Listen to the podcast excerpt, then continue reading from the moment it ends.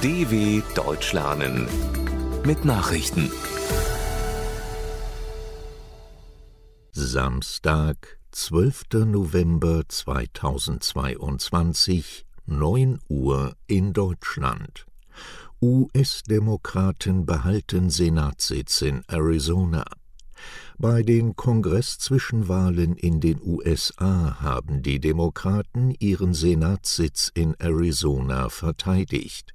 Mark Kelly, ein ehemaliger Astronaut, setzte sich gegen seinen republikanischen Herausforderer Blake Masters durch. Damit fehlt den Demokraten von US-Präsident Joe Biden nur noch ein Sitz, um die Mehrheit im Senat zu behalten. Wer dort künftig die Mehrheit hat, hängt nun von den Ergebnissen in den Bundesstaaten Nevada und Georgia ab, wo die Rennen noch offen sind.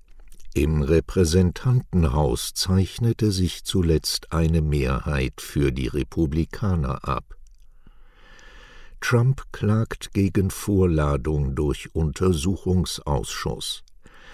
Der ehemalige US-Präsident Donald Trump hat eine Klage gegen die Vorladung durch den Untersuchungsausschuss zur Kapitolerstürmung im Jahr 2021 eingereicht. Seine Anwälte bezeichneten die Vorladung als ungültig, rechtswidrig und nicht durchsetzbar.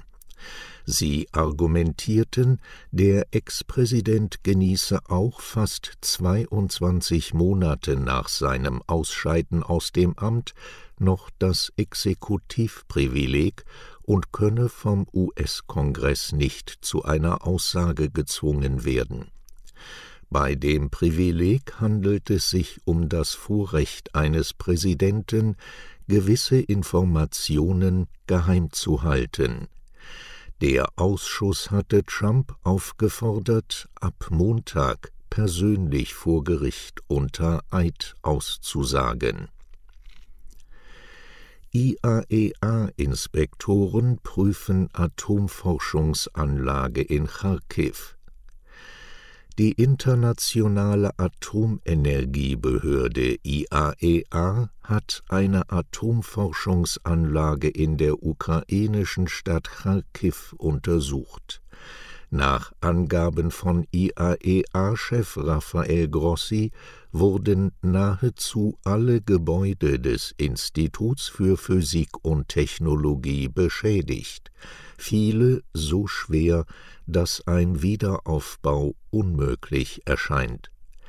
Allerdings hätten die Inspektoren weder eine erhöhte Radioaktivität auf dem Gelände gemessen, noch seien radioaktive Substanzen abhanden gekommen, bestätigte Grossi. Die Anlage war in den ersten Wochen nach dem Einmarsch Russlands in die Ukraine von mehr als 100 Raketen und Granaten getroffen worden. Banksy Graffito an ukrainischer Ruine das vor ein paar Tagen in einem Vorort der ukrainischen Hauptstadt Kiew aufgetauchte Graffito ist offenbar ein Werk des legendären Street Art Künstlers Banksy. In seinem Instagram-Account postete Banksy ein Foto des Graffitos.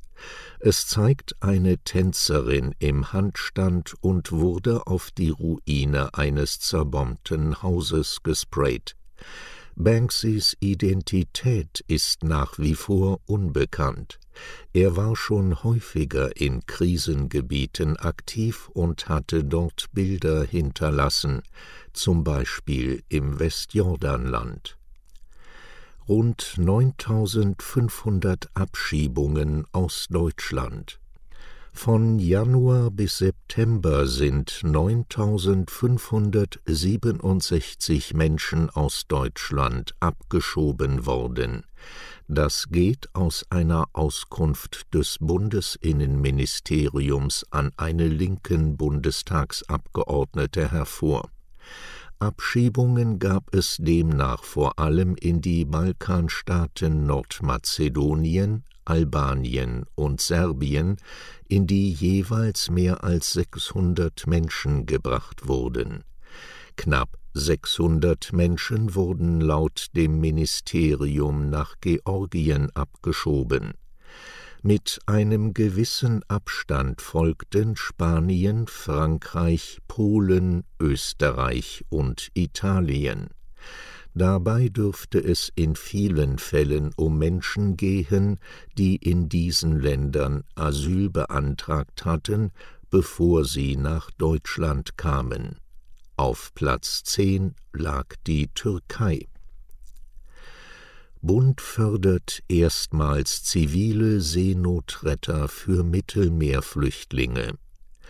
Die deutsche Bundesregierung wird dem von der evangelischen Kirche initiierten Hilfsbündnis United for Rescue im kommenden Jahr zwei Millionen Euro zur Verfügung stellen wie der grünen Bundestagsabgeordnete Sven Christian Kindler nach einer Sitzung des Haushaltsausschusses des Bundestags mitteilte, soll United for Rescue auch in den Jahren 2024 bis 2026 jeweils zwei Millionen Euro erhalten United for Rescue ist ein Bündnis aus rund 850 Organisationen und Gruppen, das derzeit zwei Schiffe auf dem Mittelmeer zur Rettung von Migranten betreibt. Ein drittes Schiff wird ab Frühjahr 2023 im Einsatz sein Soweit die Meldungen vom 12.11.2022. dw.com/langsame Nachrichten